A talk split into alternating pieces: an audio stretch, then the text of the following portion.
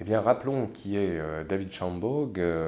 C'est un sinologue important, internationaliste, donc spécialiste pour l'essentiel, même si son champ d'études est assez large, de la politique étrangère euh, chinoise et de l'évolution politique de la Chine euh, contemporaine. Euh, sinologue réputé, sérieux, académique très très important, qui le 6 mars dernier a commis un article dans le Wall Street Journal qui s'intitulait The Coming Chinese Crack-up. Donc il prédit l'effondrement prochain du système communiste. Donc ce n'est pas rien, et il faut le signaler euh, compte tenu précisément du sérieux et de la réputation de ce sinologue qui, euh, d'une manière générale, est plutôt réservé et euh, n'a pas tendance justement à, vouloir faire des effets d'annonce et d'une manière gratuite. On se souvient par ailleurs qu'il avait été le très respectable éditeur du China Quarterly, qui est une revue évidemment académique extrêmement importante. On lui doit par ailleurs des, travaux de réflexion générale sur l'évolution de la Chine assez considérables, tels que euh, l'ouvrage euh, China Goes Global, euh, publié en 2013, et plus anciennement China's Communist Party, Atrophy and Adaptation.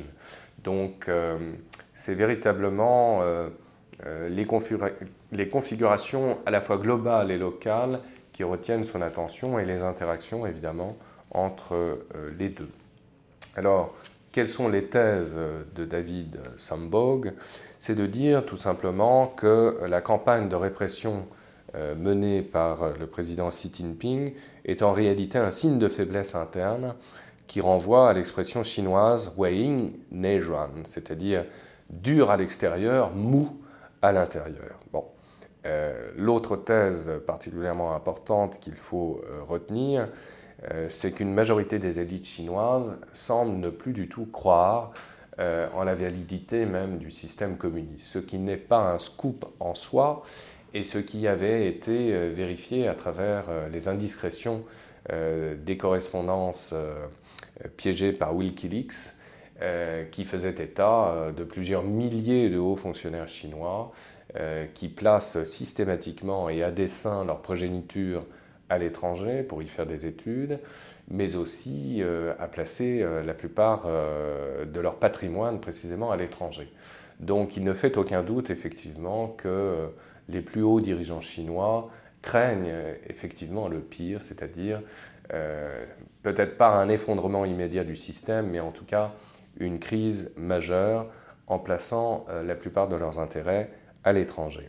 Troisième thèse de David Sambog, c'est de dire que la loyauté euh, des dirigeants euh, autour de Xi Jinping est en réalité une loyauté de façade. Euh, et là aussi, David Sambog a sans doute raison parce que on voit bien que cette lutte très médiatisée contre la corruption, ces purges sur une très vaste échelle dont on a déjà euh, parlé à plusieurs reprises dans notre émission contre des hauts cadres de l'armée en particulier. Il y a, comme vous le savez, euh, une vague de suicidés euh, qui n'a pas son équivalent depuis au moins la période maoïste. Hein. donc effectivement, c'est une période de resserrement et, de contrôle politique très intense. néanmoins, faut-il y voir un nettoyage, c'est-à-dire une restructuration pour autant du système? David Sambog émet des doutes, et avec raison, semble-t-il, parce qu'en réalité, il ne s'agirait euh, que de lutte de factions euh, rivales au sein même du Parti communiste chinois, et certainement pas à terme euh, l'instauration d'un véritable état de droit qui permettrait, dans une logique de séparation des pouvoirs, de contrôler effectivement telle ou telle attitude extrémiste et surtout de veiller à ce qu'il y ait un équilibre euh, entre les différents pouvoirs. Euh, quatrième et dernière thèse avancée par David Sandborg, l'état même de l'économie chinoise, qui est un état déliquescent selon lui, avec euh, des problèmes très réels, structurels, de spéculation immobilière, de corruption, nous l'avons déjà dit. Bref, pour David Sambog, tous les voyants sont au rouge et donc le système ne tarderait pas, si vous voulez, à imploser. Alors en même temps, on peut lui opposer toutes sortes de thèses contraires, ce que déjà les Chinois n'ont pas manqué de faire et d'une manière assez outrancière, on peut l'imaginer, à travers euh, euh, le journal anglophone euh, chinois China Daily, qui est évidemment aux ordres, hein, et qui, quelques jours seulement après la publication et la prise de parole de David Sambog, a vigoureusement protesté précisément contre les thèses émises par l'éminent sinologue. Mais plus sérieusement et d'une manière moins passionnée, vous avez une autre contre-thèse qui a été émise par l'un des concurrents de David Sambog, le dénommé Timothy Heath, qui pour la RAND Corporation, qui est l'un des grands think tanks euh, américains, euh, dénonce euh, les thèses développées par David Sambog en disant que le système État-parti de la Chine est loin de s'effondrer. Au contraire, selon lui, l'État-parti permet précisément euh, à l'ensemble de l'État-nation de garder une certaine cohérence. Et cette cohérence est garante même euh, de la pérennité et du développement économique du pays.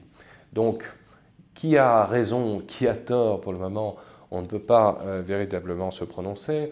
Une chose est certaine, c'est que ces thèses, je dirais, déclinistes et un peu alarmistes ne sont pas non plus nouvelles et David Sambong n'est pas le premier à émettre ce type de thèse.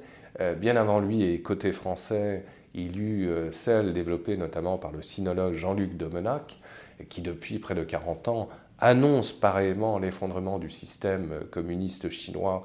Et jusqu'à présent, ce système a toujours réussi à connaître une très réelle résilience.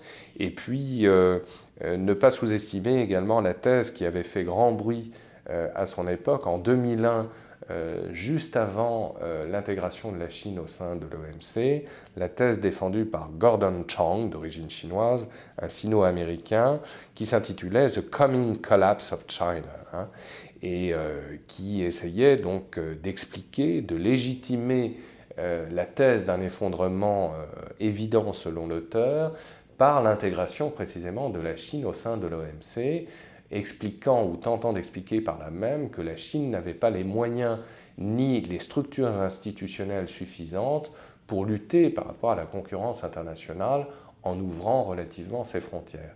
Et l'histoire a montré depuis lors que la Chine, bien au contraire, a très largement profité de son intégration au sein de l'OMC et au contraire a même décuplé sa puissance en globalisant précisément son économie.